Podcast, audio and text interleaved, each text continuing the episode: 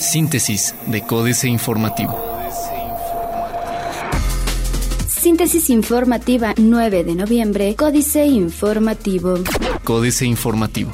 Municipio de Querétaro valorará contratar seguro contra daños. Contrario a lo que señaló Rubén Álvarez Lacuma, secretario de Finanzas del municipio de Querétaro, respecto a que no se contempla la contratación de un seguro contra daños para los habitantes de la capital, el alcalde Marcos Aguilar Vega afirmó que esta posibilidad aún se está valorando. Indicó que si bien la propuesta se encuentra en proceso, aún no puede dar detalles al respecto. En cuanto a la aplicación de las tablas de valores unitarios de suelo y construcción en las 22 colonias que resultaron dañadas por las lluvias que se registraron en septiembre, Aguilar Vega afirmó que su administración pretende evitar cualquier tipo de afectación en los valores de traslado de dominio.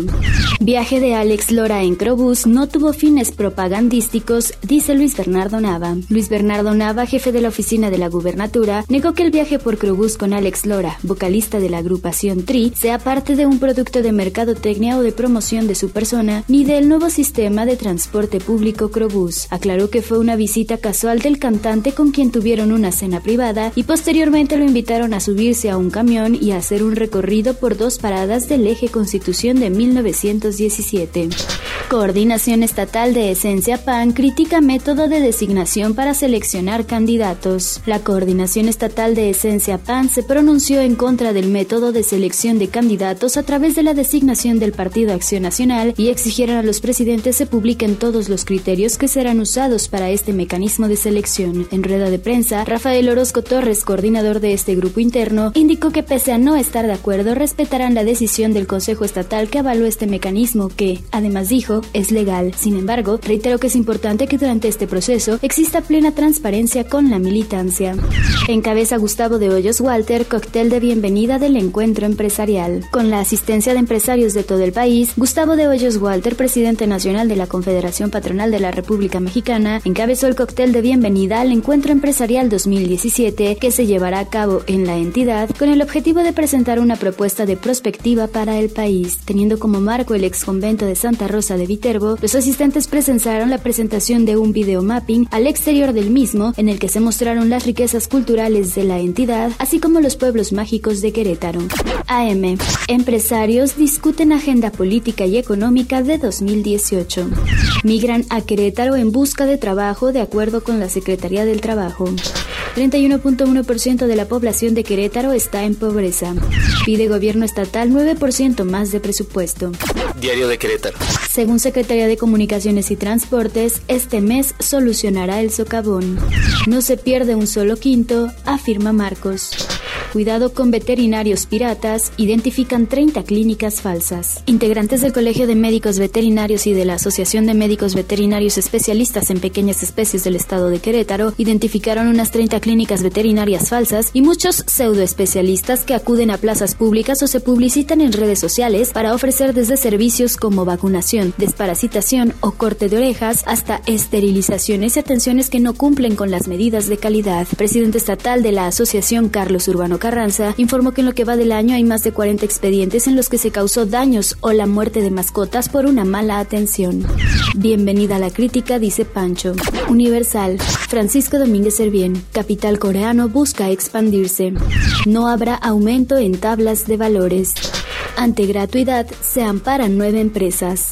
Aún sin afectación por recorte en Toyota, reitera Mauricio Curi. El corregidor.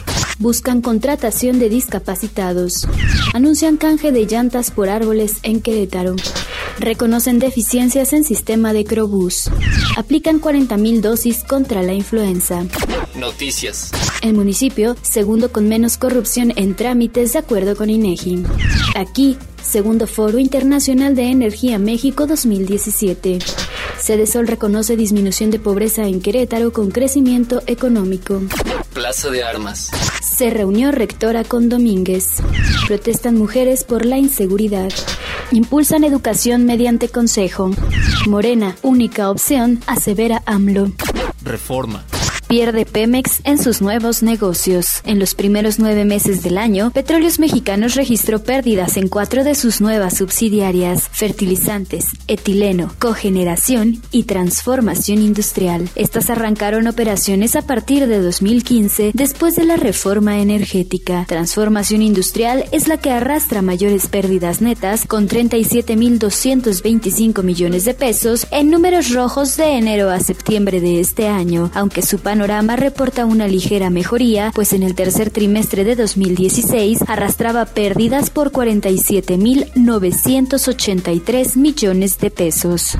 Incluye absurdos catálogo del SAT con la nueva fecha, cuya obligación entrará en vigor el 1 de diciembre. Los contribuyentes tendrán la opción de facturar hasta tanques, buques de guerra, torpedos y granadas. Suben tasas de tarjetas de crédito. Revisa SAT a mexicanos por Paradise Papers. La jornada. Proceso electoral mantendrá alto nivel de incertidumbre, advierten. El proceso para renovar la presidencia en 2018 mantendrá niveles altos de incertidumbre en un momento en que la economía mexicana se desacelera como consecuencia de políticas fiscal y monetaria restrictivas, aseguró este miércoles Bank of America Merrill Lynch. Este año, el Producto Interno Bruto tendrá un crecimiento de 1.9% y de 1.6% en 2018, una vez incorporado el efecto de la desaceleración esperada en el tercer trimestre de 2017, después de los terremotos y la esperada aceleración para las reconstrucciones, anticipó. Leve recuperación del peso. Producción récord de vehículos ligeros. Sector busca que percepción de inseguridad no rebase lo real. Excelsior.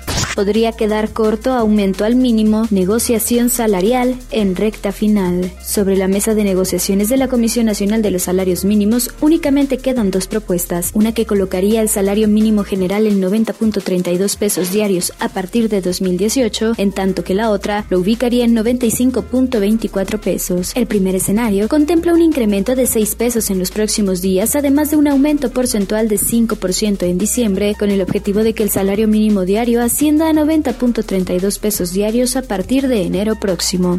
Divide a México la posesión de armas, 16% dice tener derecho a portarlas en la calle. Modifican México y Estados Unidos acuerdo ecológico fronterizo. Por sismos, seguros pagarán 16 mil millones de pesos, 46 aseguradoras implicadas. Internacional. Estados Unidos impone nuevas sanciones a Cuba que extienden restricciones a viajes y comercio. Michelle Bachelet busca aumentar la integración económica en APEC. Alza de dólar dependerá de la aplicación de la reforma impositiva en Estados Unidos. Zona euro crecerá a su ritmo más acelerado en una década al cierre de 2017. Otros medios. Google informará del tiempo de espera en restaurantes. El GV30 como arte cinético, imagen real o por computadora. NASA contrata a Uber para encaminar a los taxis voladores. Financieras. Dinero. El zarpazo de Slim contra la tarifa cero. Enrique Galván Ochoa. Después de la resolución del Instituto Federal de Telecomunicaciones que dio fin a la tarifa cero, el proyecto de ministro Telcel, Javier Lainés, le allanó el camino en la Suprema Corte. Los competidores tendrán que pagarle a Carlos Slim por utilizar su red. También sucede lo contrario. Slim les paga por utilizar la de ellos, pero la diferencia en el tráfico es enorme. ATT y Telefónica Movistar manifestaron su desacuerdo y aseguraron que las tarifas de interconexión repercutirán en contra de la industria y de los usuarios. México S.A. ¿Quieren que se los cuente otra vez? Carlos Fernández Vega. Ante el escándalo de los Paradise Papers, que involucran a buen número de empresarios mexicanos, el secretario de Hacienda José Antonio Meade y el jefe del Servicio de Administración Tributaria Osvaldo Santín Quirós simplemente han repetido lo dicho por sus antecesores, Luis Videgaray y Aristóteles Núñez respectivamente, cuando se divulgaron los contenidos de los Panama Papers y Swiss League, por solo citar un par de casos. Así, al discurso solo le modifican la fecha. Capitanes. Jorge Lecona Ruiz es el director de Hutchison Port SICAP, empresa que destina 222 millones de dólares a la ampliación del puerto de Veracruz. Ya se licitó la terminal de fluidos que ganó la empresa Yenova y a fines de mes se concursa la terminal de carga, para lo cual el único postor es Pinfra. Políticas. El posible default de Venezuela, el informe Oppenheimer, Andrés Oppenheimer. Mucha gente que ha ganado mucho dinero invirtiendo en bonos venezolanos en los últimos años podría podría perder mucho dinero si la dictadura de Venezuela deja de pagar intereses a los bonistas, como muchos vaticinan que sucederá en breve. Pero no creo que deberíamos derramar muchas lágrimas por los tenedores de bonos venezolanos. Eléctrico o diésel, jaque mate, Sergio Sarmiento. ¿Qué auto contamina más? ¿Un Tesla SP100D eléctrico o un Mitsubishi Mirage de gasolina? Casi todo el mundo dirá que el Mitsubishi. Después de todo, los autos eléctricos son limpios y los de gasolina sucios, ¿verdad? Contrario al dogma, el Mitsubishi de gasolina contamina menos. Un estudio del laboratorio Transic del Instituto Tecnológico de Massachusetts señala que el Tesla genera 226 gramos de dióxido de carbono por kilómetro en su ciclo de vida, mientras que el Mitsubishi solo 192. Astillero, FEPADE, el fiscal de las Posadas, Julio Hernández López, con la amable colaboración del PAN PRD y Movimiento Ciudadano, el frente que tanto ruido hizo en los temas del fiscal carnal transaccional y contra el voto secreto en la designación de un nuevo fiscal electoral, el PRI, es decir, Los Pinos, ha conseguido inmejorables condiciones para desahogar a su conveniencia el relevo del destituido Santiago Nieto Castillo, como en los sabadazos carcelarios, la colocación del nuevo fiscal especializado para la atención de los delitos electorales se hará entre el 11 y el 15 de diciembre, ya por terminar el periodo ordinario de sesiones del Congreso y con el amortiguamiento político de la temporada de descanso, conocida como Lupe Reyes, del 12 de diciembre al 6 de enero. Síntesis de Códice Informativo.